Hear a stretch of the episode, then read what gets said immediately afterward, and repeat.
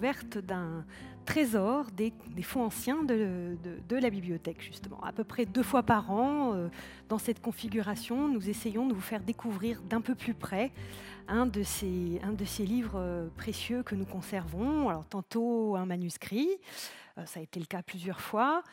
Tantôt, comme ce soir, plutôt un livre imprimé, donc pour varier les plaisirs, hein, pour voir des choses un petit peu différentes de temps en temps. Donc ce soir, ce sera du noir et blanc, je vous préviens tout de suite, il n'y a pas de couleur.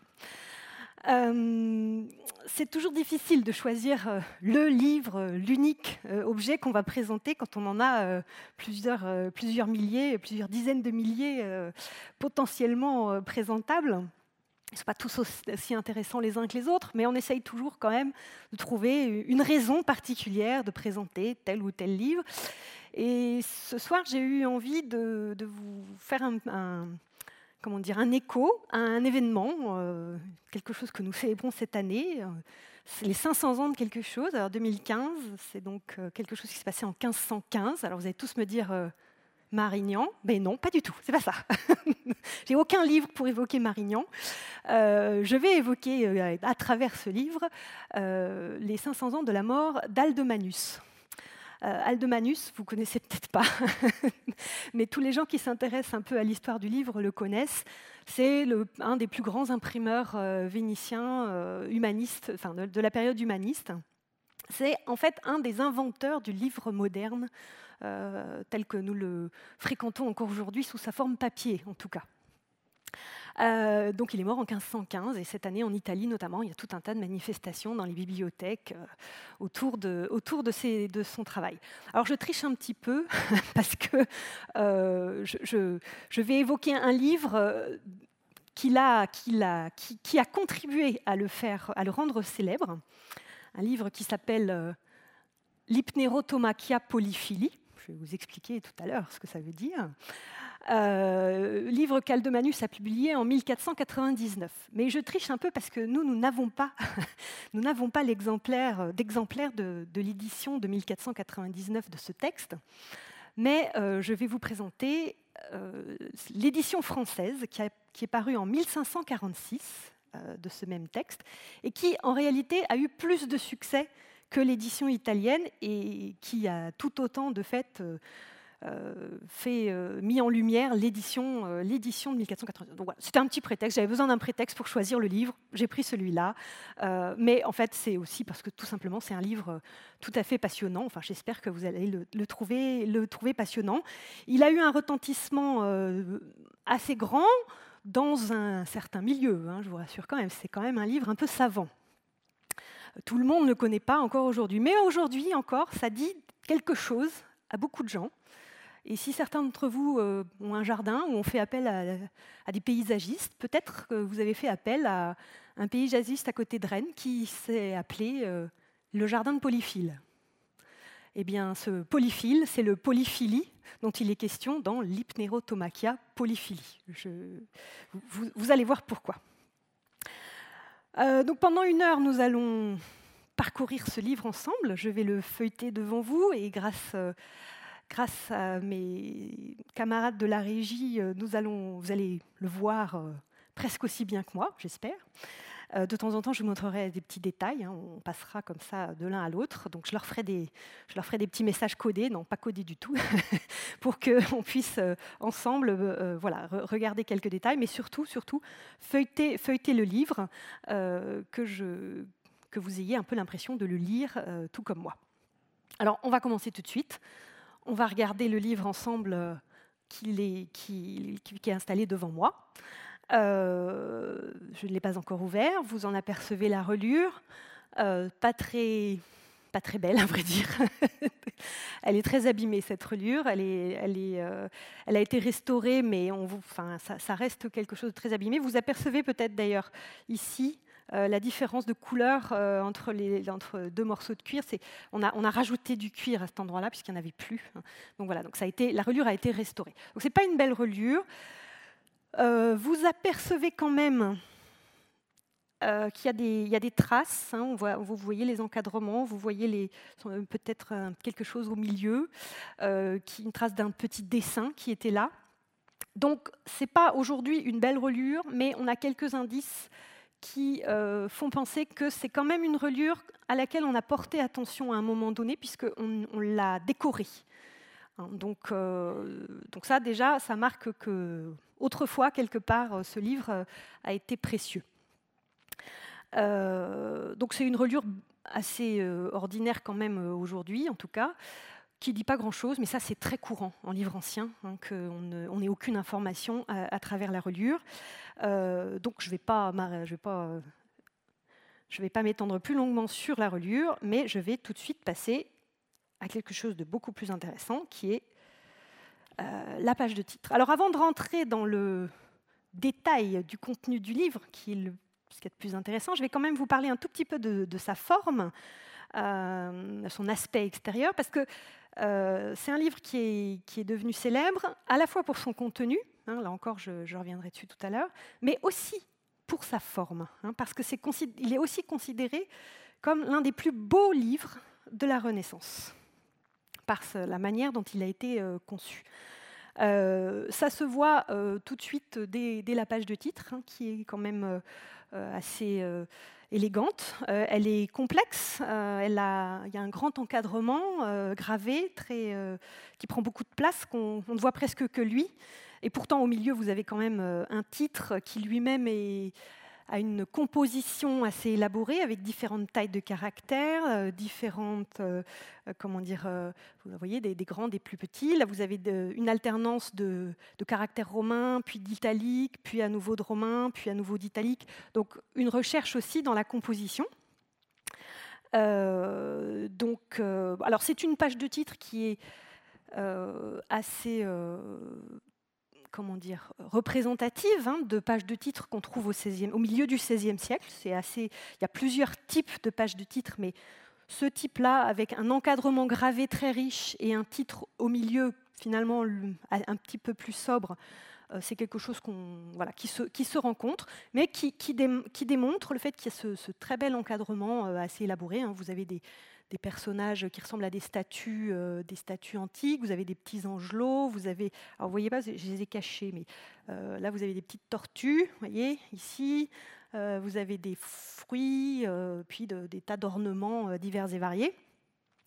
vous avez même, on va passer, je vais vous montrer un, petit détail qui se trouve ici. Voilà, hein, vous voyez cette espèce de, signe kabbalistique qui peut paraître très, étrange, euh, qui est en fait tout simplement le, euh, monogramme, la marque de euh, l'éditeur de, ce livre. On va revenir sur la, page de titre entière. Voilà, ça se trouve, ça se ici, hein, vous voyez ce petit symbole. Ça se trouve aussi également ici, par moitié, sur les deux écussons qui se trouvent de chaque côté. Hein, ce signe-là, c'est l'équivalent de ça, c'est-à-dire le nom de l'éditeur de ce livre, Jacques Kerver, hein, qui est l'éditeur parisien euh, du livre. Là, vous avez la date, 1546, en caractère romain, donc, euh, en chiffre romain, pardon. Euh, donc voilà, une très belle page de titre, donc déjà qui, nous montre qu'on a, on a sans doute quelque chose d'intéressant. Et si je le feuillette rapidement, sans, m'arrêter pour l'instant, euh, vous devez constater quand même, euh, même si vous n'êtes peut-être pas familier du livre ancien, qu'on a quelque chose d'assez beau. Euh, on a un ouvrage élégant, je dirais que c'est ça qui le caractérise surtout, dont la mise en page est assez claire. Ça peut vous paraître peut-être un peu serré, mais quand même, le, les caractères sont assez grands, donc euh, on, lit assez facilement. Je pense que vous arrivez à lire euh, peut-être euh, même sans, que je fasse zoomer. donc une belle mise en page assez claire. Beaucoup de gravures. Hein, si, je, feuillette le livre, on voit qu'il y en a beaucoup. Et puis une mise en page tout à fait assez élaborée. C'est-à-dire que ça, c'est pas tout à fait courant au XVIe siècle, c'est même en fait assez unique on a un livre dans lequel euh, les gravures et le texte sont imbriqués de manière tout à fait euh, étroite, euh, avec une recherche dans, la disposition hein, des gravures. Et puis, très caractéristique de cet ouvrage-là, particulièrement, des compositions typographiques, hein, des jeux de disposition du texte à de nombreuses reprises. C'est-à-dire que ce type de composition Hein ça se rencontre. On, trouve même des choses comme ça dans certains manuscrits euh, médiévaux. Mais dans ce texte-là, vous en trouvez un petit peu partout, euh, à, de, très nombreuses reprises. Hein, voilà, là, vous avez, euh, vous avez sur une double page, hein, par exemple, ce, type de, mise en page. Donc ça, c'est tout à fait le fait qu'il y en ait autant et que ça prenne autant de formes euh, différentes à l'intérieur du livre. Parfois c'est en forme de, calice, parfois c'est en forme de, coupe. Euh, donc ça c'est effectivement tout à fait euh, original. Vous voyez ici un double, un double triangle par exemple. ici plutôt quelque chose en forme de, calice hein, avec des différentes, différentes formes. Donc ça c'est vraiment quelque chose d'original. Alors c'était déjà présent en fait dans l'édition d'Aldemanus. Hein. C'est Aldemanus qui a, créé cette mise en page, mais qui a été reproduite ici euh, dans, l'édition parisienne. Euh, les, gravures que je vous ai fait passer très vite pour l'instant euh, sont également, bon, d'abord nombreuses, hein, ça je vous l'ai dit, mais assez élégantes également, tout à fait fines et, et assez, assez travaillées, assez recherchées. Donc, au premier abord, hein, ce premier, survol rapide de, l'ouvrage, on a un livre euh, précieux et élégant, on va dire, hein, euh, pour, euh, pour cette époque-là. maintenant, donc, je vous dis, ça, ça fait partie de, son, de son aura encore aujourd'hui. maintenant, ce n'est pas, ce pas cela qui a fait effectivement le, plus sa célébrité. Euh, comme je l'avais annoncé, je crois, dans le, dans le programme, euh, c'est un ouvrage qu'on qualifie surtout de très mystérieux et d'énigmatique. Alors, pourquoi? Alors, il y a plusieurs mystères euh, autour, de, autour de ce livre. Le premier mystère, c'est c'est son auteur, qu'on ne connaît pas. vous avez la page de titre ici? Alors, je, je vous le lis. Discours du songe de Polyphile, déduisant comme amour le combat à l'occasion de Polia, je vous expliquerai tout à l'heure, sous la fiction de quoi l'auteur montre que toutes choses terrestres ne sont que vanité, traite de plusieurs matières profitables et dignes de mémoire. L'auteur est cité comme auteur, mais on ne nous dit pas qui c'est. Et vous pouvez chercher partout, euh, euh, en tout cas sur cette page de titre, il n'y a pas d'indication. C'était là aussi déjà le cas dans l'édition de 1499 chez Aldemanus. Pas de nom d'auteur euh, de ce livre. Et euh, bien aujourd'hui encore, on ignore presque le nom de l'auteur. Alors, on, l'ignore presque, hein, on ne le connaît pas vraiment. Parce qu'en fait, assez rapidement, les lecteurs de ce livre au début du XVIe siècle ont réalisé quelque chose. Ils ont réalisé qu'en fait, il y avait des indices. Il y avait un indice pour trouver le nom euh, de quelqu'un qui pourrait peut-être être l'auteur. Ça reste quand même un, petit peu mystérieux. Euh, on, sait que dès 1521, les gens avaient trouvé euh, le poteau rose. donc un peu plus de 20 ans. Peut-être que ça s'est fait plus vite, mais les, premières traces qu'on trouve, voilà, où on dit ah bah oui, l'auteur du polyphile, c'est un tel. Euh, c'est en 1521, hein, donc une vingtaine d'années après la sortie du livre. Et en 1546, on a beau avoir cette information qui circule, ce n'est pas pour autant qu'on l'écrit sur la page du titre. Et pourquoi? Ah, pourquoi? Euh, eh bien parce que ben, il faut garder un peu le mystère. Et le traducteur de ce texte, en 1546, euh, l'indique à ses lecteurs. Il indique la solution pour trouver le nom de l'auteur. On va, on va, passer sur le, détail. Euh, ça se trouve sur le feuillet, euh, voilà, ça se trouve sur cette page-là, mais pour que vous puissiez le lire, je vous ai préparé un détail euh, de, ce, de, ce, passage. Voilà ce que dit le traducteur à ses lecteurs. Hein, il s'adresse aux lecteurs du livre. Tant il y a que pour vous faire connaître le nom de l'auteur, bien dirais-je ce mot en passant, qu'il faut suivre depuis le commencement jusqu'à la fin les lettres, les lettres capitales pardon, enrichies de feuilles arabesques, et celles-là vous instruiront de ce que désirer. Voilà, c'est beaucoup plus amusant hein, de ne pas dire, de ne pas donner la solution, mais de dire comment la trouver.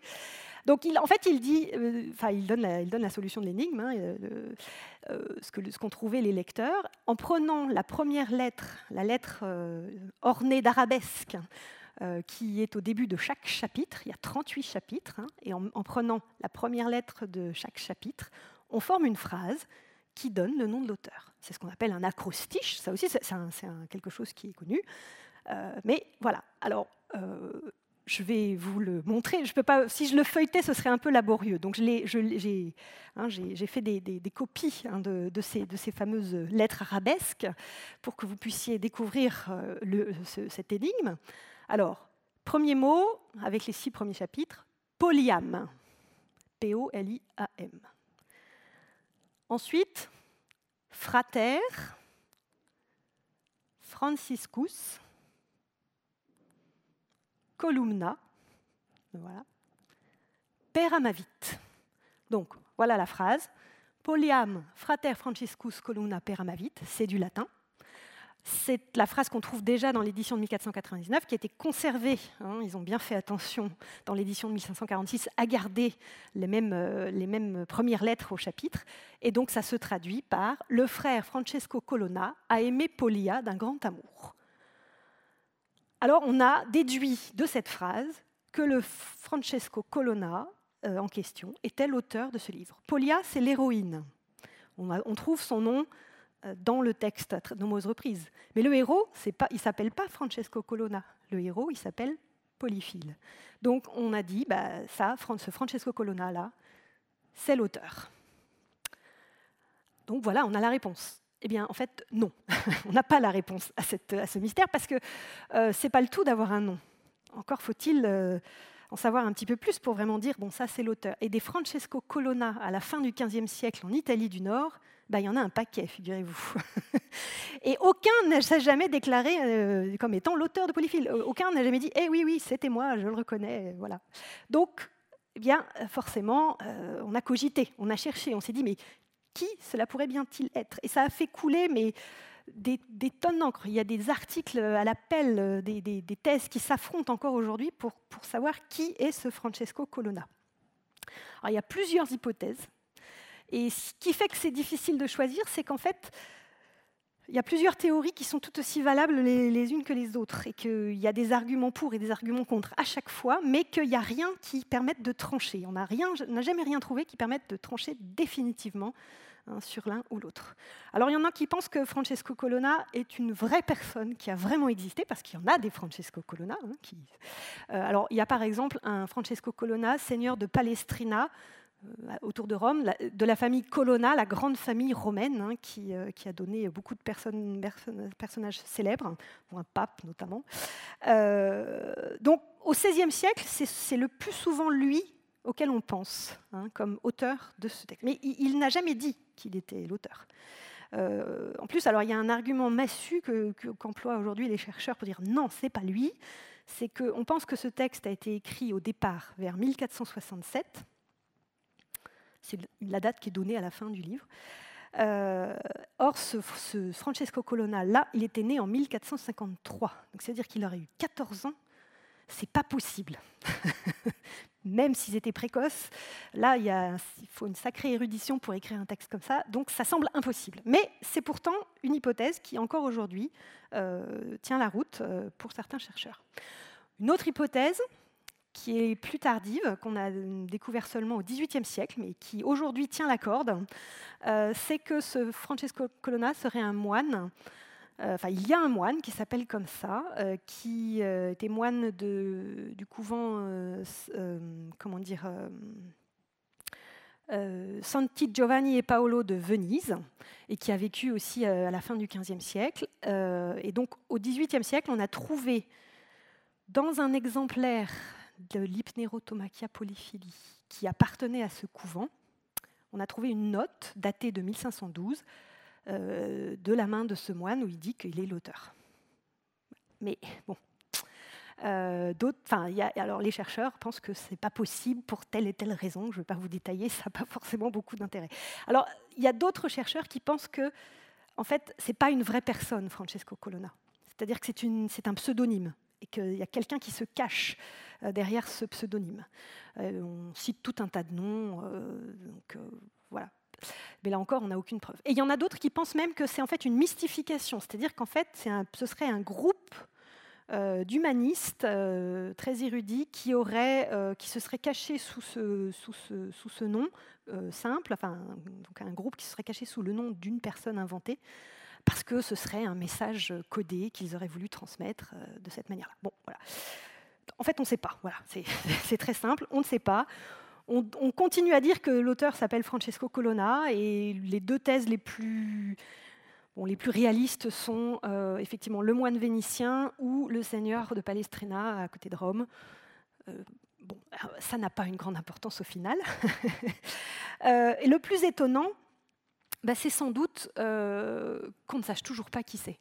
Et que dès l'époque, on n'ait pas su qui c'était. Parce que ce texte a eu beaucoup de succès dans un certain milieu, dans les milieux érudits.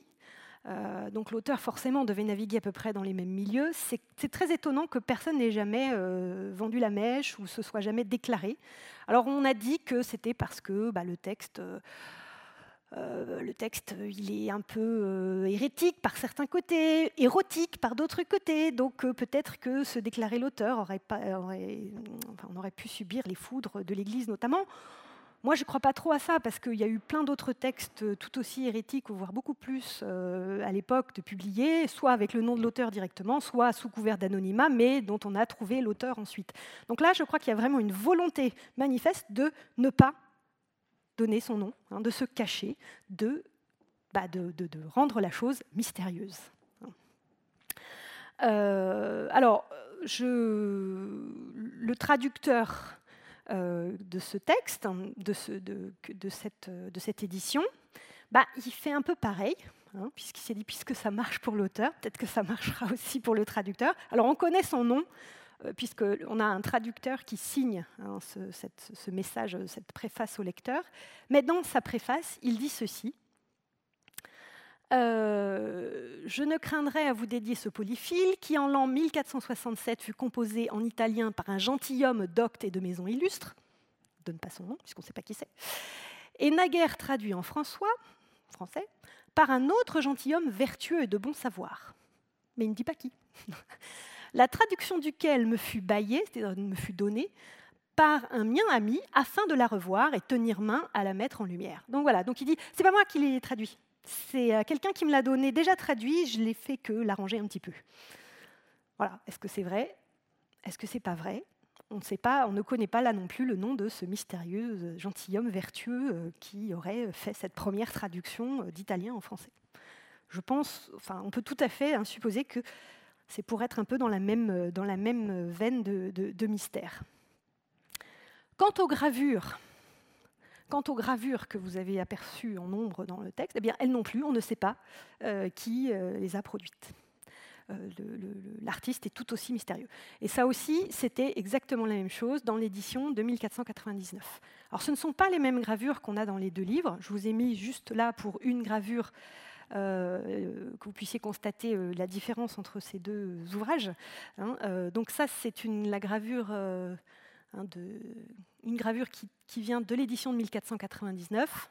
Celle-ci vient de l'édition de 1546, que vous allez revoir après. Euh, donc là, on voit bien que ce n'est pas du tout les mêmes. Mais dans un cas comme dans l'autre, on n'a pas le nom de l'artiste. Alors là encore, il y a des hypothèses, mais qui tombent toutes les unes après les autres au fur et à mesure euh, où on les fait. Donc voilà, auteur inconnu, peut-être Francesco Colonna, mais finalement, quelle importance. Traducteur, bah, on ne sait pas trop. Et puis, euh, et puis, et puis graveur, euh, artiste, on ne sait pas non plus. Premier mystère, non résolu. Deuxième chose un petit peu étrange dans ce, texte, son titre. Je vous l'ai prononcé tout à l'heure, hein, Hypnerotomachia polyphilie.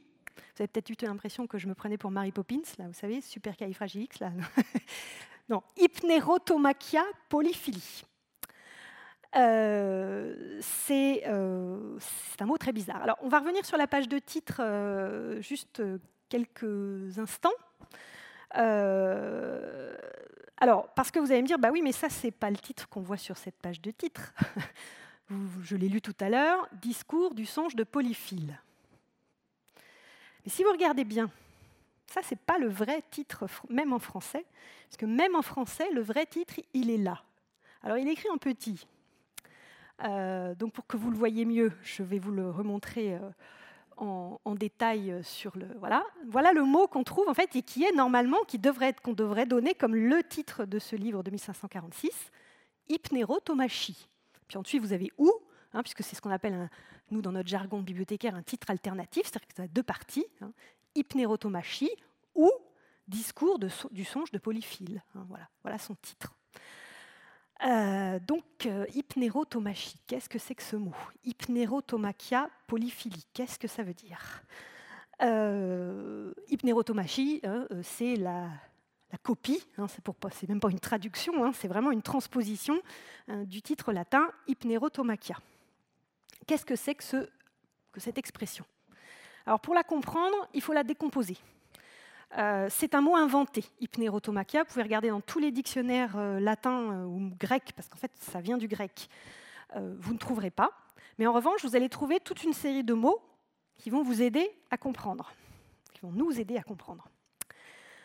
Ça se décompose, hein, hypnérotomachia se décompose en trois morceaux.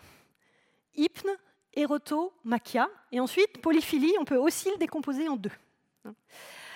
Euh, alors, vous connaissez sûrement des mots français qui euh, vont vous, guider. Hein. Hypne, ça fait penser à hypnose, je pense. Hein. Et effectivement, en grec, hypnos, c'est le sommeil, le songe, donc, dans cette affaire.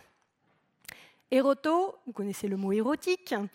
Eros, c'est l'amour en grec. Donc, deuxième partie du mot. Et la troisième partie, Makia, alors là, vous ne voyez peut-être pas, mais si je vous dis tauromachi, hein, tauromachi, ce sont les combats de taureaux. Euh, makia, ça vient du grec make, qui veut dire le combat. Polyphilie, vous allez me dire, bah, polyphile, hein, j'ai dit plusieurs fois, euh, polyphilie, c'est polyphile. Oui, mais polyphilie peut se décomposer en polia, l'héroïne, qui a été évoquée tout à l'heure dans l'acrostiche, et philie, L'ami, hein, vous connaissez tous les mots au français, hein, avec phil ou philosophe, bibliophile. Euh, voilà. Phil, c'est l'ami ou l'amant. Donc on traduit, si vous voulez, euh, hypnérotomachia polyphilie par le combat d'amour en songe de l'amant de Polia. Euh, bon, c'est pas tellement plus explicite à vrai dire, mais bon, c'est beaucoup moins poétique hein, que Hypnérotomachia polyphilie. Euh, je ne vais pas m'étendre plus longtemps. C'est un petit peu un, euh, mais une, ça reste une curiosité. Et si vous voulez briller en société, hein, vous pourrez euh, parler de l'hypnérotomachia polyphilie. Il faut prendre son élan, il faut s'entraîner un peu pour arriver à le dire, hein, mais, mais ça marche bien. ça marche bien. Euh, donc là, bon, c'est un petit peu anecdotique, mais ça, fait partie quand même aussi hein, du mystère, hein, finalement. Euh, alors, entrons un peu plus dans le, vif du sujet quand même, et maintenant, on va, euh, je vais quand même vous, vous, raconter un peu de quoi parle ce livre. Alors, on va revenir sur le, sur le livre entier. Quelle est, cette histoire étrange du combat d'amour en songe de l'amant de Polia Alors, je pourrais, pour vous raconter l'histoire, je pourrais euh, prendre euh, la table des chapitres, la table des matières, et vous la lire. Hein, parce qu'à l'époque, au milieu du XVIe siècle, et encore longtemps, en, guise de table des matières, euh, on a des c'est un résumé. Hein. Les chapitres ont des titres qui sont finalement des résumés du chapitre plus que des titres, comme on le dirait aujourd'hui. Euh, je, vous en lis un ou deux, mais ne vous inquiétez pas, il y en a quatre pages, je ne vais pas vous lire quatre pages, hein, pour que vous voyez un peu comment ça marche. Premier chapitre, du sommeil qui prend à Polyphile, alors pardon, du sommeil qui prend à Polyphile, et comme il lui sembla endormant qu'il étoit en un pays désert, puis entra, entrait en une forêt obscure. Premier chapitre.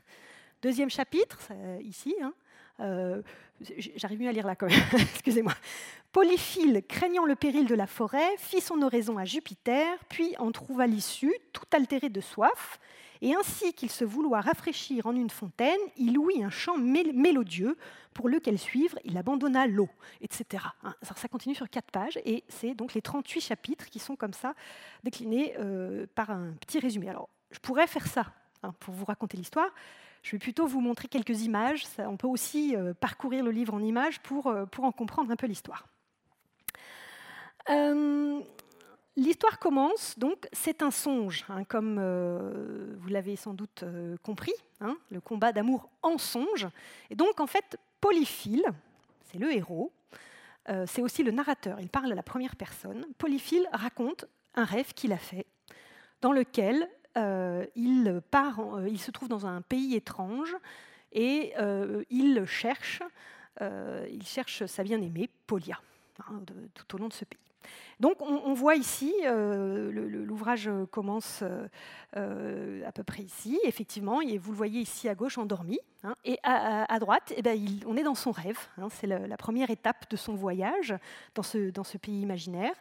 vous avez, on le voit, dans un, paysage un peu étrange, une palmeraie, hein, c'est pas c'est original. Euh, vous apercevez ici des, choses, euh, des ruines, et puis dans le fond, on voit des, monuments euh, que Polyphile va aller, visiter.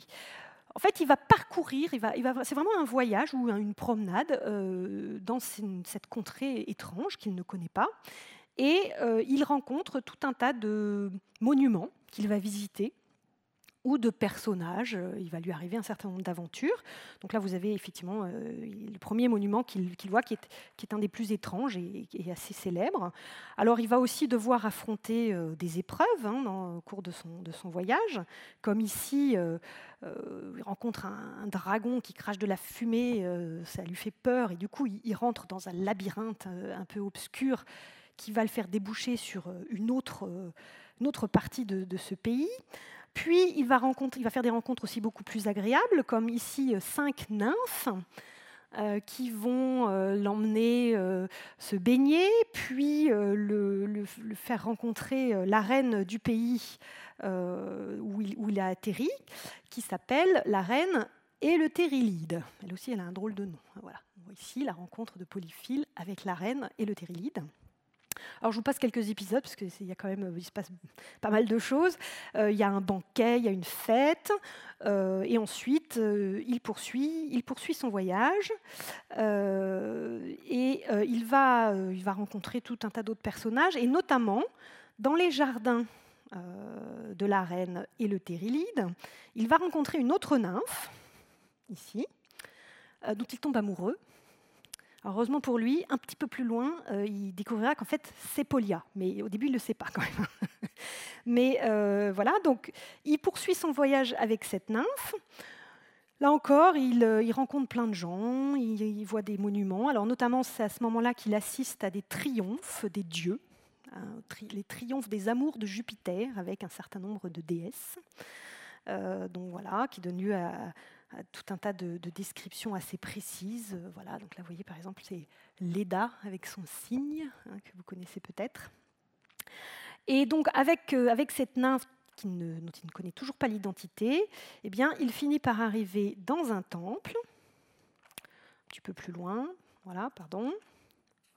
Voilà, il arrive dans un temple, et c'est euh, dans ce temple qu'il va euh, connaître la véritable identité de Polia et il va, euh, il va participer avec elle à une cérémonie qui, peut, qui peut s'apparenter à un mariage. Il épouse Polia.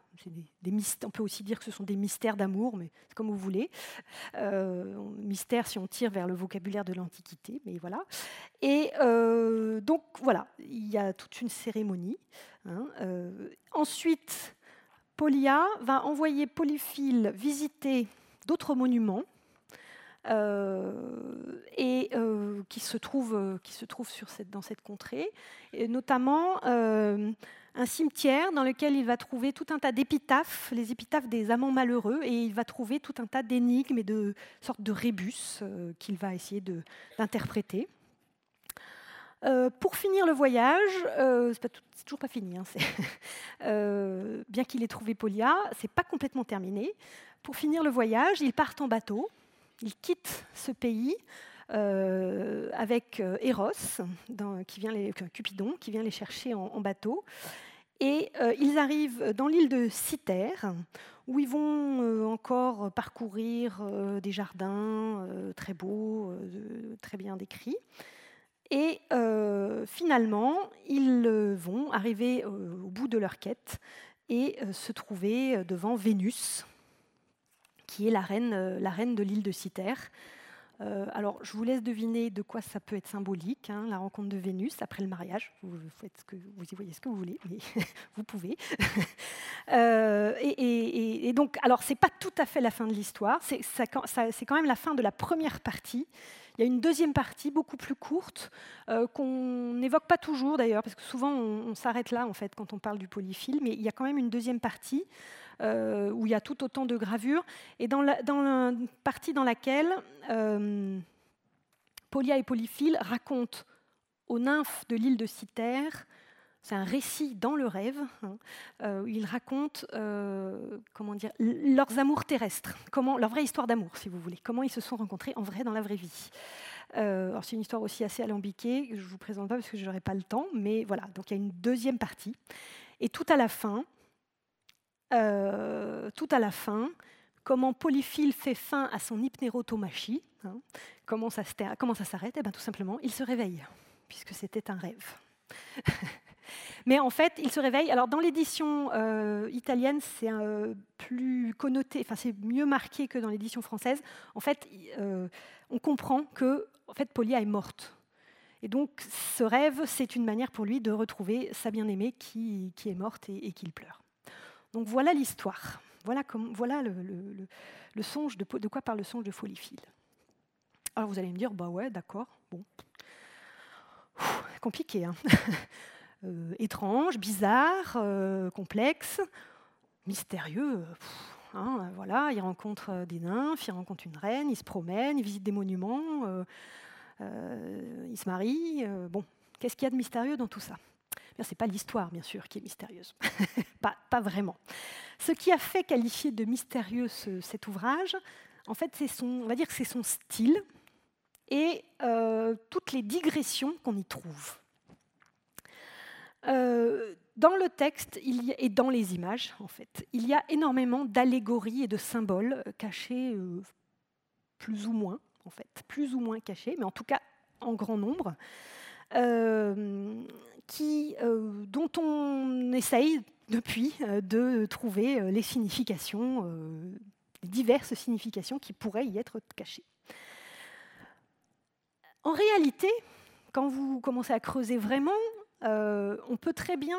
Enfin, il n'y a pas tant de choses cachées. C'est-à-dire qu'il y a très souvent, il y a effectivement des énigmes, des symboles, des allégories. Je vais vous en montrer quelques exemples. Mais la plupart du temps, en fait, vous avez les réponses dans le texte. Vous avez les clés euh, des énigmes, vous avez les réponses euh, euh, qui, sont quelque part dans le texte. Mais bon, on a, enfin, la manière de, le dire, de le faire, est, quand même assez entourée de, mystères et, il y a une sorte de jeu aussi de l'auteur sur ce, côté mystérieux. Par exemple, les noms des personnages. Je vous ai évoqué tout à l'heure la reine Éleuthérylide. Qu'est-ce que c'est que ce nom? C'est un nom bizarre, c'est un nom alambiqué, hein, la voilà ici.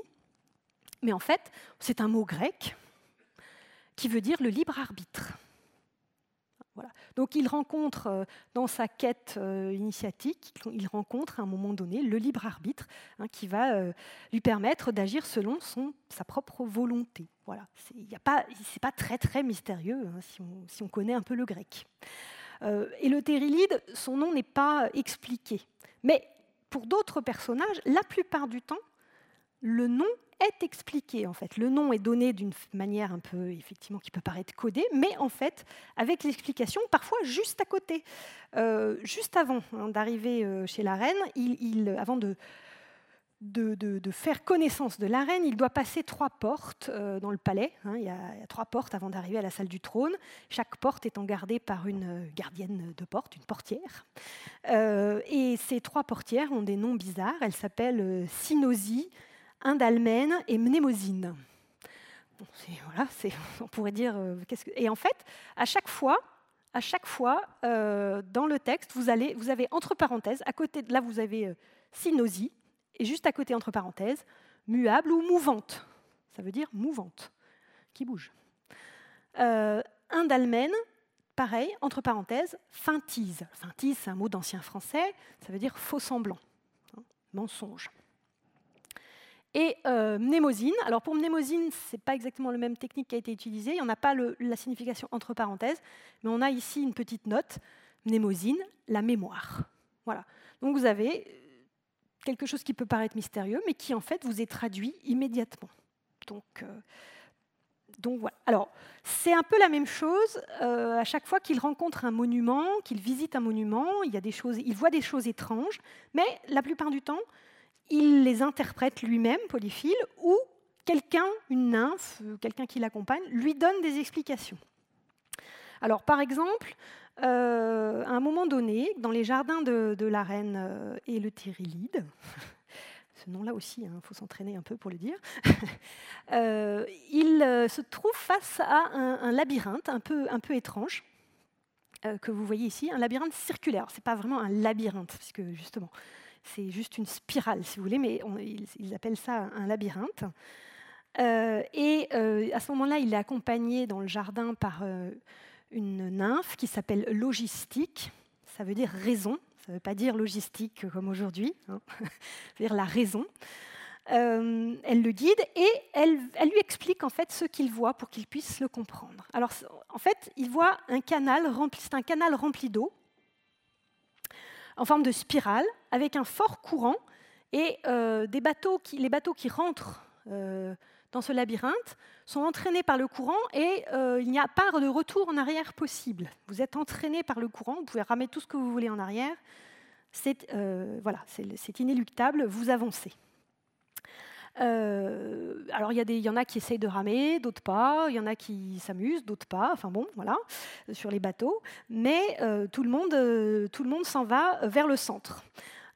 pendant le voyage, les, les, bateaux passent par sept tours, hein, de, contrôle hein, tout au long du labyrinthe, jusqu'à la dernière, tout au bout. Et en fait, à la fin, ils sont entraînés dans une sorte de tourbillon il voit tout ça, hein, c'est quelque chose qu'il voit, c'est pas un dessin, c'est quelque chose qui existe dans le jardin. Hein. Euh, et il, voit un tourbillon où les barques sont précipitées et désintégrées, et les occupants des barques, eux, euh, se trouvent face à la dernière contrôleuse à l'intérieur de la dernière tour, qui les juge et qui leur, euh, qui leur donne mal ou bien selon leur mérite. logistique arrête ses explications à cet endroit-là.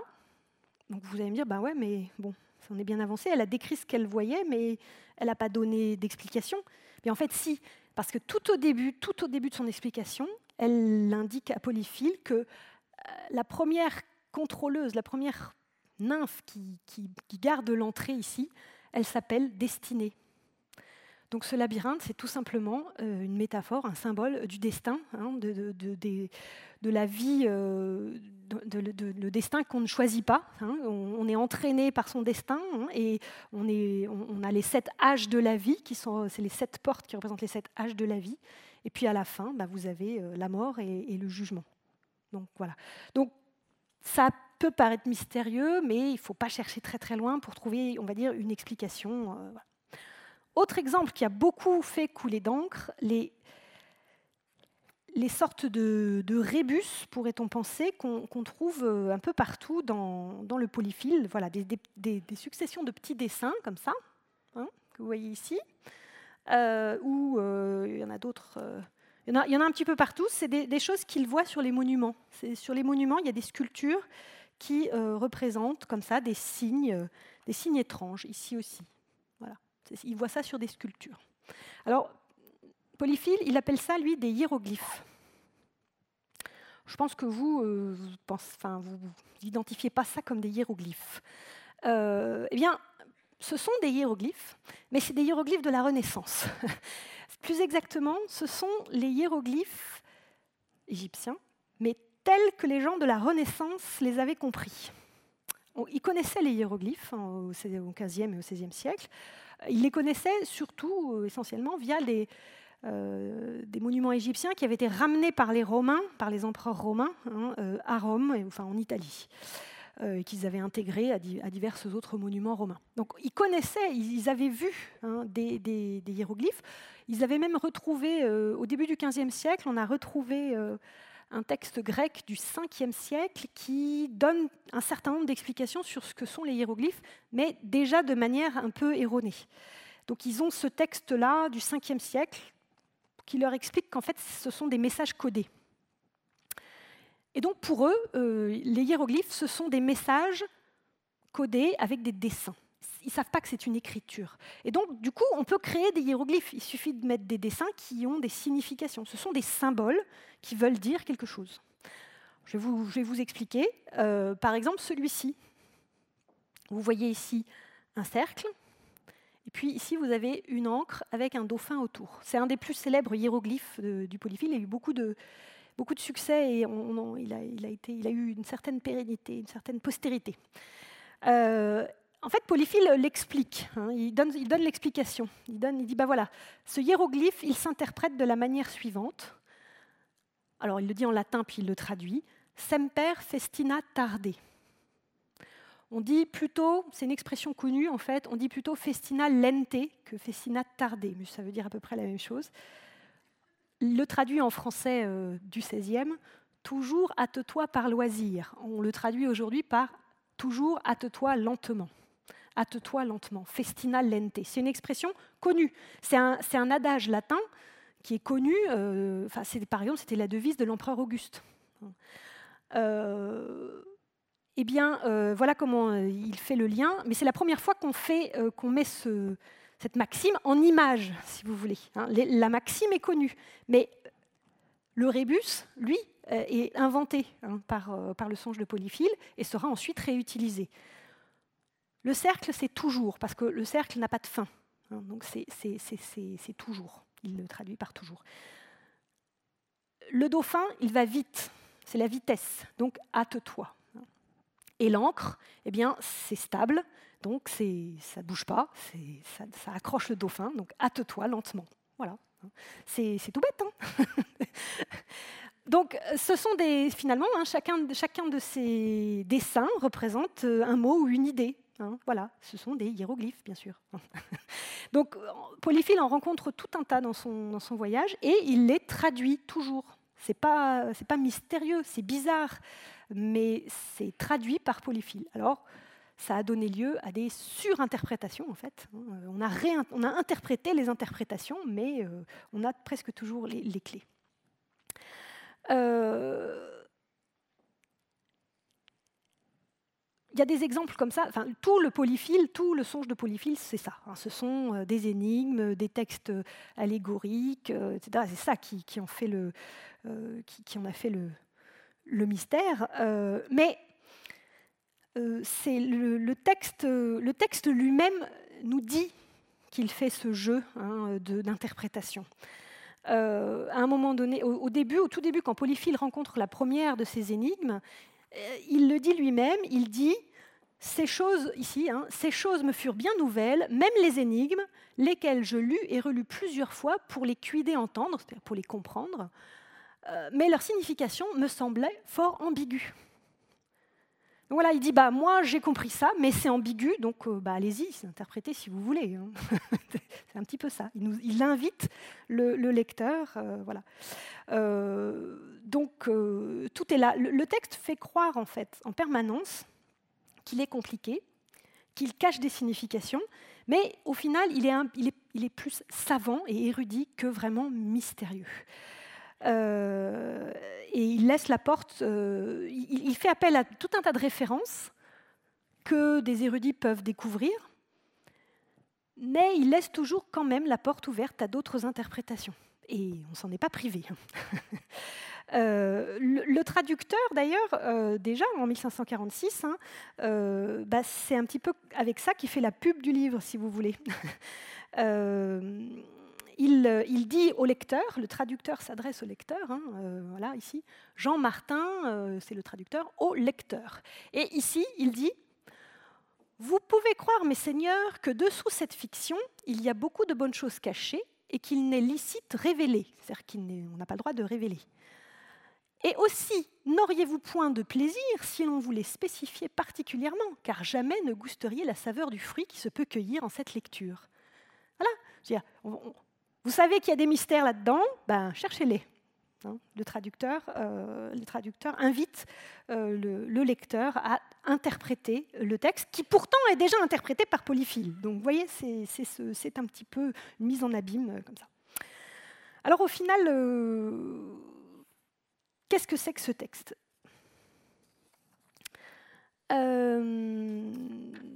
Qu'est-ce que c'est que ce texte? On peut le considérer comme bah, comme ce que c'est, en fait, c'est-à-dire un roman d'amour allégorique, un peu savant.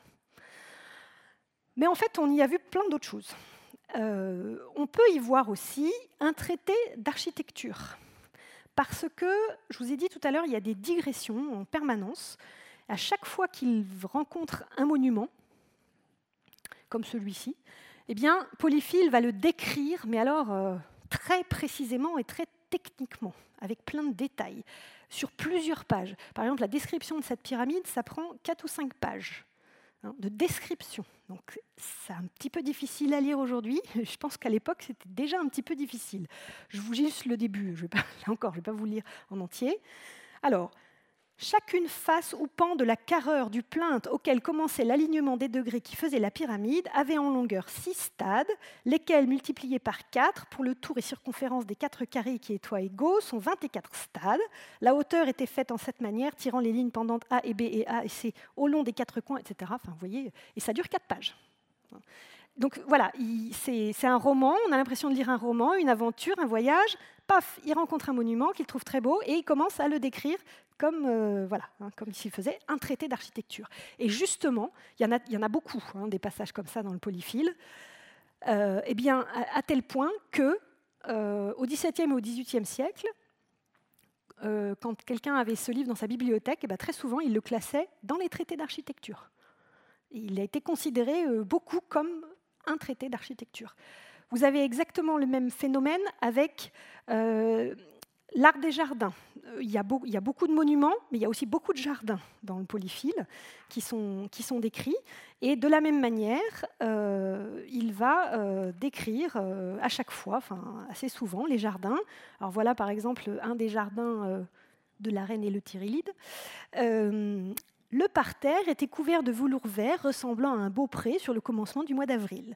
Au milieu de la place, il y avait un berceau ou tourelle ronde en forme de treille dont les perches et les osiers étaient bien étoffés d'or par-dessus et tout alentour et toit étaient ployés euh, des branches de rosier fleuries couvertes de feuilles verdoyantes, enfin, etc. Là encore, il y en a une page pour décrire ça.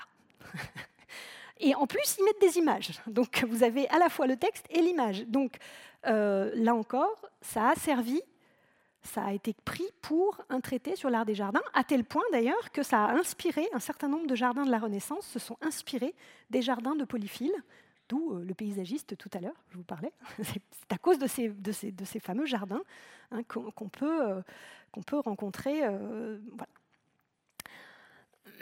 Donc, un, traité, un roman d'amour, un traité d'architecture, un traité d'art des jardins. Alors, je vous l'ai dit tout à l'heure, c'est d'ailleurs un peu dans le titre, il y a aussi un aspect un peu érotique à ce texte. Alors, je ne vais pas rentrer dans trop de détails, euh, parce que ce n'est pas non plus forcément la, chose la plus, euh, euh, la plus comment dire, qu'on peut trouver le plus dans ce texte, mais enfin quand même, il n'y a rien enfin y a, rien de mystérieux, il n'y a rien de caché là, hein. euh, mais euh, vous avez tout un aspect effectivement euh, de roman d'amour un peu, un peu cru quand même par moment.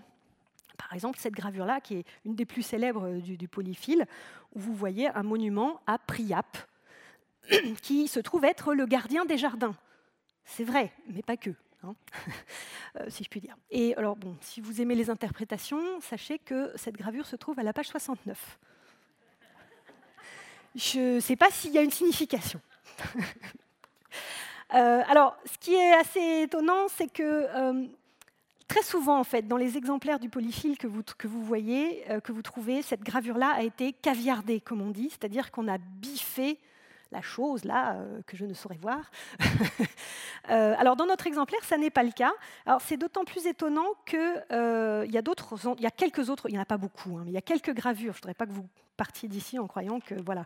Mais il y en a quelques autres quand même, comme celle-ci. Et vous voyez que sur notre exemplaire, ça a été tout, barré là. Hein. Mais normalement, vous aviez effectivement aussi un, phallus ici, un sexe masculin à peu près du même genre que celui que, que vous venez de voir sur la statue de Priap. Donc alors pourquoi est-ce qu'on a caviardé celui-là et pas l'autre, qui est tout aussi visible? Je ne sais pas, c'est bizarre. Il y en a plusieurs qui sont caviardés, mais plusieurs qui ne le sont pas.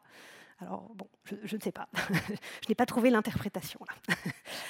Euh, donc voilà, hein, donc roman érotique également, mais c'est aussi euh, pour certains et tout à la fois euh, un dictionnaire de mythologie, c'est-à-dire que et un traité sur l'Antiquité.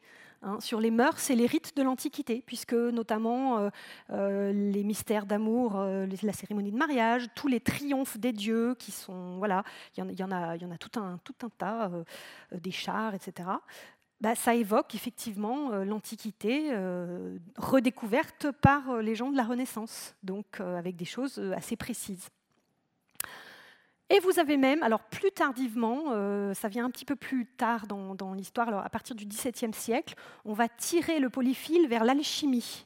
Ce n'est pas quelque chose qui est très prégnant au XVIe siècle, les gens ne voient pas trop ça dans le polyphile, mais à partir du XVIIe siècle, on va se dire, mais en fait, c'est un texte alchimique, et on va l'interpréter euh, avec le regard des alchimistes. Et puis beaucoup plus récemment, évidemment, euh, vous avez même des interprétations psychanalytiques. Carl Jung s'est beaucoup intéressé au polyphile et l'a, euh, interprété à sa manière euh, lui aussi. Hein. alors, pour vous donner un exemple un petit peu plus précis du type d'interprétation qu'on peut, faire sur un passage très court, par exemple, il y a un passage où les nymphes font la lessive. Polyphile a assisté à un banquet, il y, avait des très belles nappes, et puis à la fin du banquet, voilà ce qui se passe. Euh, on enlève les nappes, hein, on, dessert les tables, on enlève les nappes, et voilà ce qui est dit euh, à partir d'ici. Hein. Quand ces nappes furent levées, on apporta un beau grand bassin d'or plein de charbon ardent, sur lesquels furent jetées serviettes et nappes, et y demeurèrent si longuement qu'elles furent toutes embrasées en feu. Puis on les en retira, et quand elles furent refroidies, revinrent, en leur première nature, nette et entière, aussi blanche que qui les y tirait du coffre après la lessive. Voilà. Donc, chez Eleuthérylide, comment on fait la lessive? On prend les nappes, on les jette dans le feu, et une fois qu'elles sont calcinées, hop, en fait, elles sont propres et blanches. Alors, euh, Polyphile, il est complètement ébahi, hein, et, euh, il dit euh, qui à chose bien nouvelle et merveilleuse, au moins à moi qui n'avoue accoutumé de voir tel mystère. Hein, donc là, il dit waouh, bah ça quand même, c'est complètement merveilleux, au sens, fort du mot merveilleux, comme on l'entendait au Moyen Âge, une merveille, quelque chose de surnaturel, si vous voulez. Donc effectivement, la première manière d'interpréter ce, passage, c'est de dire bah oui, ça fait référence au, récit merveilleux du Moyen Âge, parce qu'il y a aussi hein, quelques références médiévales là-dedans. Euh, des romans allégoriques, tout ça, ça, ça, naît au Moyen Âge. Hein, euh, donc. voilà, c'est un fait surnaturel, c'est un fait merveilleux. Au XVIIe siècle, ça ne vous étonnera pas, on a vu là-dedans un symbole euh, de l'œuvre alchimique. Hein. Euh, je ne sais pas si vous y connaissez beaucoup en alchimie, mais il y a tout un tas de transformations possibles, et notamment, hein, vous avez d'abord calcination, puis sublimation, et on passe du noir au blanc par le feu. Voilà. Donc on a vu là-dedans, bah, c'est en fait euh, euh, une, interprétation du grand œuvre alchimique. Mais vous avez en fait une autre explication. Si vous êtes un fin connaisseur des textes de l'Antiquité, eh bien vous voyez là une référence très directe à un épisode, euh, enfin à quelque chose qui est raconté par Pline l'Ancien dans son Histoire naturelle. Pline l'Ancien, dans son Histoire naturelle, euh, chapitre, enfin, livre 19, si vous voulez vérifier, euh, raconte que les Grecs fabriquaient un lin incombustible, un textile hein, euh, incombustible, dont ils se servaient notamment pour fabriquer des vêtements funéraires, pour les bûchers funéraires, hein, et que certains riches romains utilisaient pour faire des nappes que l'on jetait dans le feu à la fin du repas pour les laver. Ça vous rappelle rien Trouvez le passage exactement dans Pline l'Ancien. Et Pline l'Ancien ajoute que ce lin incombustible s'appelle de l'amiante. Voilà.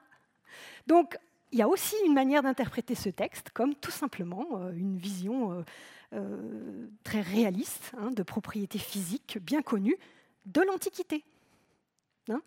Antiquité, médiévale, alchimie, enfin voilà. Vous voyez, un tout petit passage et plein de manières de l'interpréter différentes. voilà. Alors, on, peut, on pourrait comme ça multiplier les exemples. J'ai pas le temps parce que je vois que l'heure tourne. si, ça vous intéresse, il y a eu des dizaines, des dizaines euh, d'articles et de thèses euh, plus ou moins savants euh, sur ce livre. Réédité, il a été réédité à plusieurs reprises. On en trouve des éditions modernes commentées, hein, et il, est il, est aussi numérisé sur le, site de, la Bibliothèque nationale de France, sur Gallica, vous trouvez l'édition de 1499, cette édition de 1546 et les autres. Hein. vous pourrez aussi euh, vous-même les parcourir si ça vous amuse. Et celui-là, il est même consultable ici, euh, si, vous le voulez. Euh, mais cet ouvrage a eu beaucoup de retentissement. Il a eu un certain succès littéraire, mais c'est quand même un texte difficile d'accès. Hein. Ce n'est pas, euh, pas, quelque chose qui se lit très facilement. Donc ça a eu du succès, mais dans un cercle d'érudits, on va dire quand même. Mais il a eu beaucoup d'influence, parce qu'il a été lu par beaucoup d'artistes, de gens qui ont ensuite se sont servis de ce texte pour créer des choses à partir de ce texte.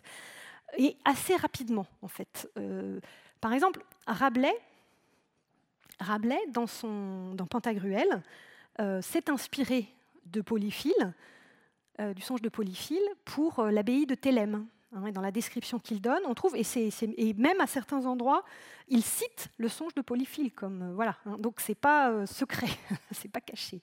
Alors Rabelais, Pantagruel, c'est 1534, donc il, s'est inspiré de l'édition italienne, hein, parce que l'édition française n'était pas sortie. Mais vous voyez, très vite, on a, on a réutilisé ça un peu plus loin, La Fontaine hein, a écrit euh, Les amours de Psyché et Cupidon de La Fontaine, pas le texte le plus connu de La Fontaine aujourd'hui, mais euh, qui s'inspire aussi du polyphile.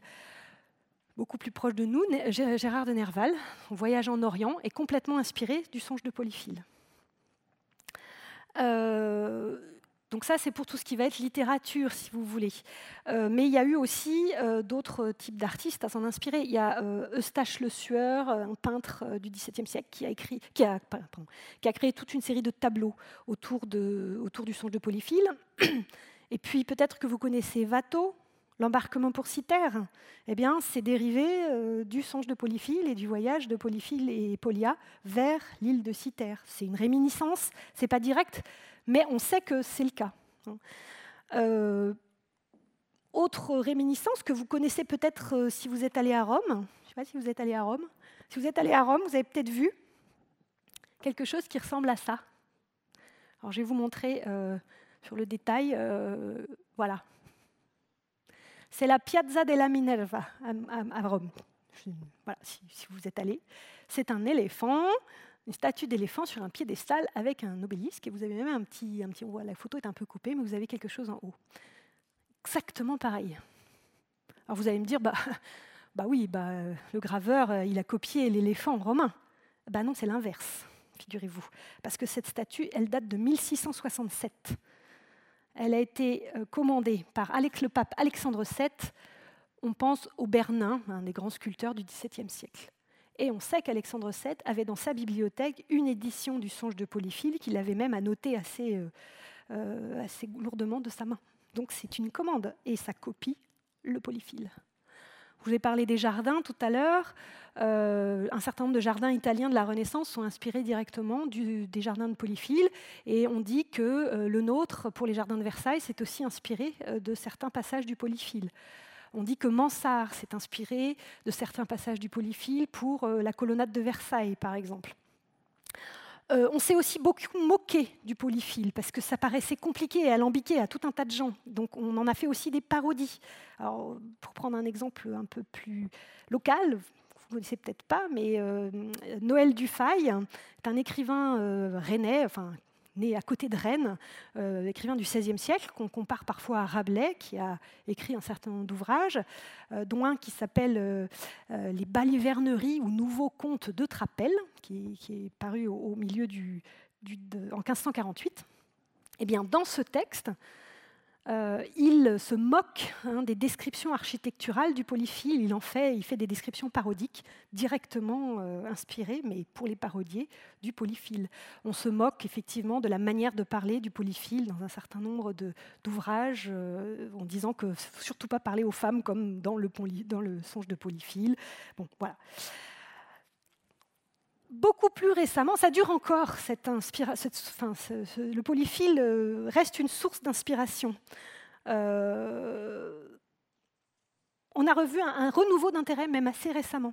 Euh, si vous aimez les romans un peu à énigmes du type Umberto Eco ou Pendule de, Foucault par exemple, ou Da Vinci je ne sais pas si vous êtes amateur, mais si vous êtes amateur, vous connaissez peut-être La règle de 4, qui est un roman paru en 2004 euh, écrit par deux Américains, qui s'appelaient Caldwell et Thomason. Et eh ben, ce livre-là, il tourne entièrement autour du songe de Polyphile. Euh, c'est deux étudiants américains qui essayent de trouver toutes les énigmes cachées dans ce livre. Hein. Euh, justement, Umberto Eco, lui, en 2005, dans, l'ouvrage qui s'appelle La mystérieuse flamme de la reine Loana, il fait de son héros un, un libraire de livres anciens qui a fait une thèse sur le songe de Polyphile. Euh, Raoul Ruiz, qui est un réalisateur euh, portugais, oui c'est ça, a fait en 2000 un, film euh, un peu obscur hein, avec Melville Poupeau, qui s'appelle Le combat d'amour en songe. Et alors voilà.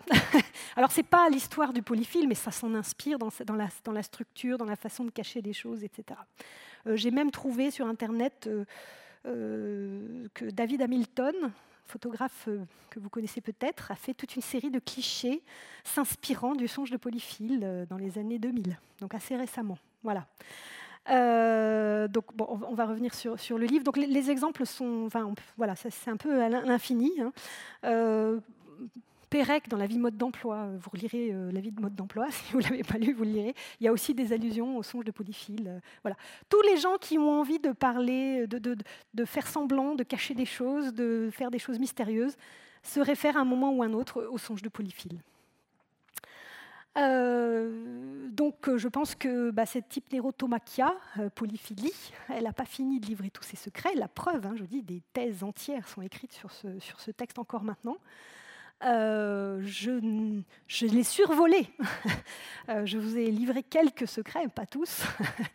Euh, j'espère que, que, ça vous aura intéressé. Et je suis à votre disposition pour répondre encore, bien sûr, à quelques questions, si je peux.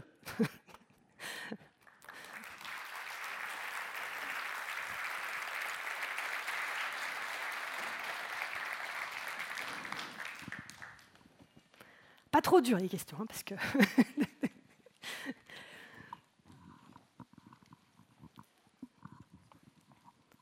Euh, qu'est-ce qui vous fait dire que celui qui.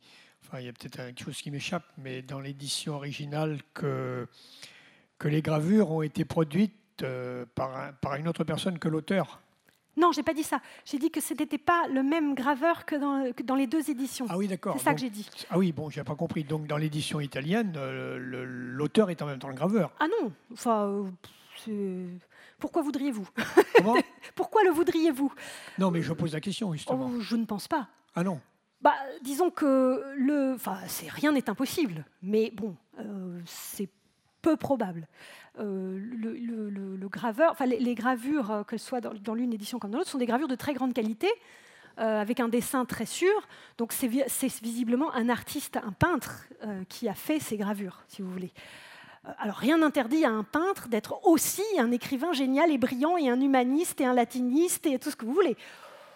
Il n'y a, a, pas de, a pas de raison particulière euh, pour autant que ce soit le cas. ça n'a jamais été évoqué euh, par les spécialistes en tout cas. Maintenant, vous pouvez faire votre thèse à vous, il n'y a pas de problème. Hein. tout, est, tout est ouvert dans ce texte. Alors pour, pour, euh, pour, tout dire, il y, a, même des noms qui circulent, bien sûr. Hein. Euh, les, spécialistes d'histoire de l'art évoquent pour euh, les gravures de l'édition de Aldine, l'édition vénitienne, l'atelier de Mantegna, hein, qui est un grand peintre italien de la Renaissance. Et pour les gravures françaises, les, spécialistes pensent à quelqu'un peut-être comme Jean Goujon, qui était un sculpteur à qui on doit notamment un certain nombre de sculptures de la cour carrée du Louvre, ou d'autres pensent à Jean Cousin, qui était un peintre, lui, euh, et graveur. Alors pourquoi on pense à ces deux-là, par exemple, pour l'édition française? Eh ben, C'est parce que euh, ces deux personnes-là, euh, Jean Goujon et Jean Cousin, ont participé en 1549 avec Jean Martin, le traducteur du polyphile, à la réalisation des décors de l'entrée solennelle d'Henri II à Paris en 1549. Et ils se sont inspirés de quoi? Du songe de Polyphile. Donc les, chercheurs se disent, bah, s'ils s'en sont inspirés, c'est qu'ils connaissaient très bien parce qu'ils avaient fait les gravures. Euh, vous avez d'autres chercheurs qui disent, oh, ils connaissaient le songe de Polyphile, mais ça ne veut pas forcément dire que ce sont eux qui ont fait. on ne sait pas. On n'a jamais trouvé de documents d'archives, on n'a jamais trouvé de dessins préparatoires. Peut-être que ça viendra un jour, hein, mais voilà. Donc on ne sait pas là non plus.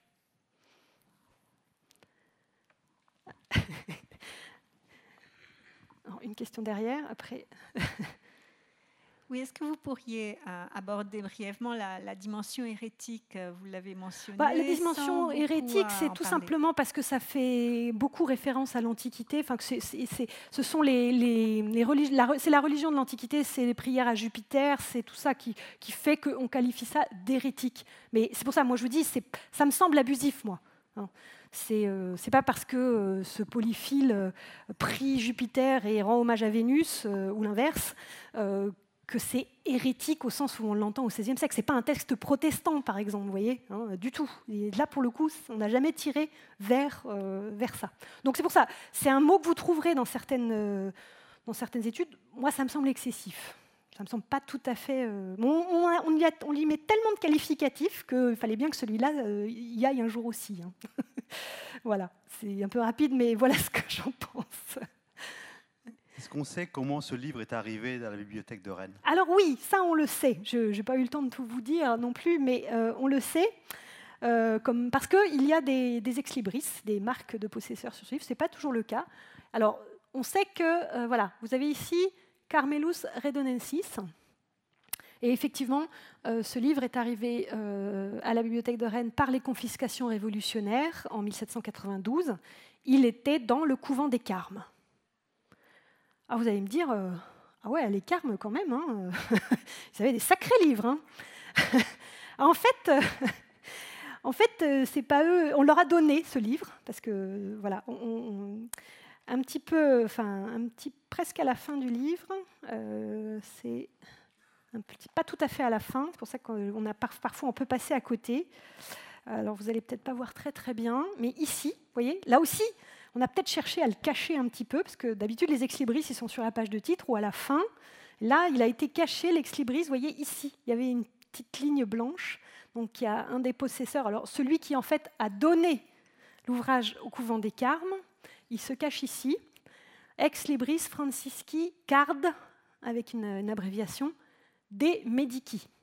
Euh, alors on le connaît, ce personnage, parce qu'il a donné effectivement sa bibliothèque euh, au Carme, et il y a toute une série d'ex-libris dans les, dans les livres qu'on trouve à la bibliothèque. On sait que c'était un certain François Cardoz, et c'est un médecin breton qui a vécu euh, comment dire, à la fin du XVIe et au début du XVIIe siècle. Il a exercé notamment dans la région de Quimper-Corentin, mais pas seulement. Hein, il, a été identifié, et il a donné sa bibliothèque au Carme de Rennes.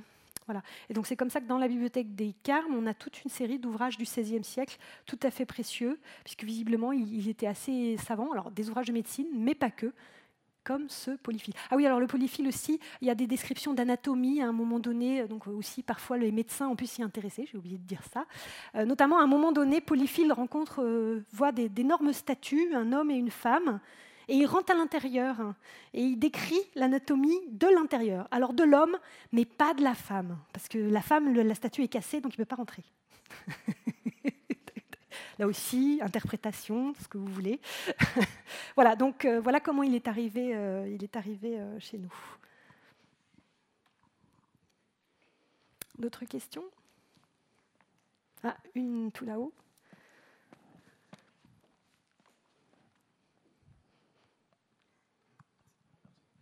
Oui, sait-on à combien d'exemplaires a été tiré, a été édité ce, cet ouvrage Et deuxième question, y a-t-il d'autres psychanalystes que Jung qui aient travaillé sur, ce, sur cet ouvrage? Et je pense notamment à une dame qui et grande amatrice de ce travail. Je pense à Jacqueline Kellen, ce que vous connaissez? Non, je ne connais pas. je ne suis pas spécialiste de la psychanalyse du tout, donc euh, je ne connais pas. C'est pas impossible hein, qu'il y ait d'autres psychanalystes. À partir du moment où Jung s'y est intéressé, si vous voulez, après, forcément, d'autres ont pu s'y intéresser. Je n'ai pas creusé la question. Je sais que ça fait partie hein, des interprétations. Et moi, ça me paraît toujours un peu, euh, un peu alambiqué de, de, plaquer sur quelque chose du XVIe siècle, des théories du, du, XIXe. Mais bon, voilà, chacun est libre. Hein. D'interpréter. Donc c'est possible. Mais si ça vous intéresse, vous trouverez, il y a des livres sur euh, l'aspect psychanalytique euh, de, de, comment dire, de Polyphile. J'ai lu un certain nombre de choses pour préparer cette conférence. J'ai un peu zappé cette partie-là, je l'avoue, s'il y avait déjà tellement de choses. Mais bon, c'est quand, même, euh, quand même réel. En ce qui concerne le nombre d'exemplaires, non, on ne sait pas parce qu'il n'y a pas, a pas d'indication du tirage, on n'a pas d'archives précises. Ce qu'on sait, c'est qu'à l'époque, un livre était tiré autour de 2000 exemplaires en règle générale. C'est dans ces eaux-là. Euh, ce ne serait pas étonnant. Il y en a eu. Euh, on en conserve encore beaucoup aujourd'hui. Euh, l'édition de 1499, on, voit qu'elle a très vite été collectionnée parce qu'on en a conservé beaucoup. On en trouve plus d'une, presque 200, je crois, encore aujourd'hui identifiés dans des bibliothèques publiques, sans parler de ce qui pourrait se trouver dans des bibliothèques privées. Et pareil pour l'édition 1546. Mais ce qui, ce qui montre le plus que ça a du succès, c'est les rééditions. L'édition de 1499, on voit que ça n'a pas dû marcher très bien, en tout cas pas tout de suite, parce qu'il n'y en a pas eu d'autres éditions avant 1545. Euh, ce n'est qu'en 1545 qu'on retrouve une édition en italien. Alors pour l'édition française, qui date de 1546, il y en a eu deux rééditions euh, en 1553 ou 4, je ne sais plus, 1561. Et il y a eu une réédition encore, mais alors euh, avec une nouvelle traduction en 1600. Donc vous voyez, quatre éditions en, en 40 ans, enfin en 50 ans, euh, ce qui montre que le texte était demandé. Hein, euh, voilà. Donc ça, c'est vraiment ce qui, montre le plus le succès. Mais sinon, autour du tirage, ils ne pouvaient pas faire tellement plus parce que ça, coûtait quand même assez cher. Hein. Il, fallait, il fallait avancer beaucoup d'argent pour faire une impression, il fallait acheter le papier, il fallait avoir les caractères en plomb, donc ça, ça coûtait cher aussi. Il, fallait, il y avait un temps de travail quand même relativement long. Donc on ne tirait pas tellement à plus de 2000 exemplaires. C'est vraiment les, le maximum dans les tirages de l'époque.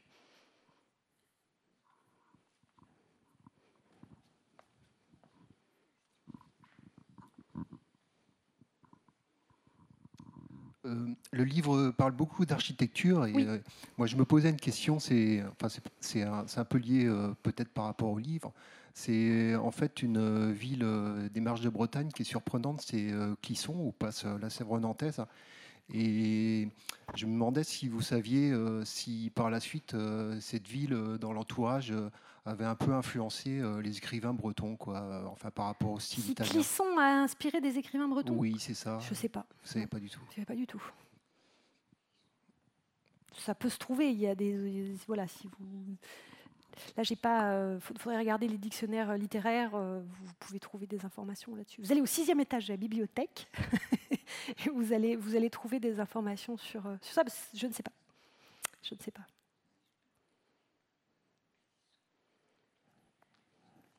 Autre question? Ah, encore une.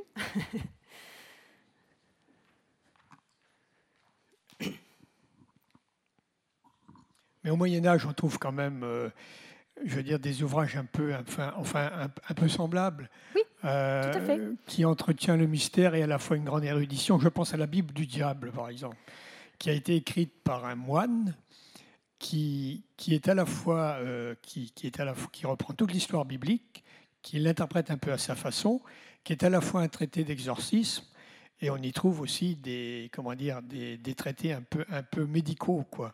Le tarot de Marseille, initialement, le tarot de Marseille, ce n'est pas un livre, ce sont des, ce sont des, bah, des, tarots, des, gravures. Mais initialement, c'est l'œuvre d'un théologien qui a été reprise par un philosophe qui en a fait des gravures. ah oui, alors je n'ai pas, pas, dit que c'était euh, nouveau tout ça. C'est pas ce que j'ai dit. Euh, je ne vous ai pas parlé, parce que je ne pouvais pas vous parler tout, des sources du polyphile, par exemple, ou de, de l'inspiration. Euh, vous avez un, roman que vous connaissez peut-être, qui a inspiré énormément, euh, en tout cas dans sa forme, c'est le roman de la rose. Voilà. Mais, si vous voulez, la plupart du temps, il n'y a qu'un ou deux niveaux de lecture possibles. Enfin, au Moyen Âge, ça va moins loin. Hein, en général, ça existe, euh, mais au Moyen Âge, euh, c'est le merveilleux, c'est le merveilleux, quoi. Hein, on cherche pas forcément à euh, tirer. Là, si vous voulez, ce qui a fait son succès, c'est l'association texte-image, parce que là, en fait, les images sont tout aussi symboliques et allégoriques que le texte c'est la diffusion aussi. Hein. On diffuse beaucoup plus largement un imprimé qu'un texte manuscrit, hein, c'est normal. Et puis, je vous dis, c'est ce jeu, hein, ce, jeu permanent entre euh, je vous dis, je vous dis pas, euh, cherchez vous-même, il y a des secrets qui sont cachés.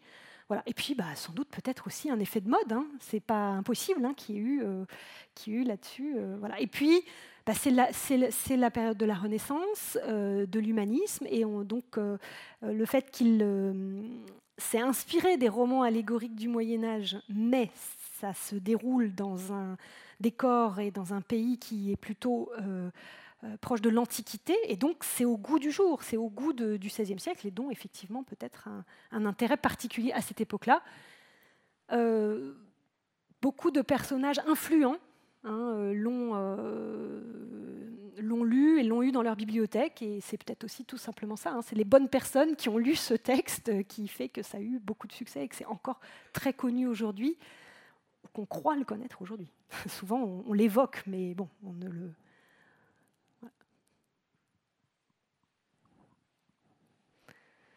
Bien, bah écoutez, s'il n'y a plus d'autres questions, je vous remercie et je vous dis à bientôt.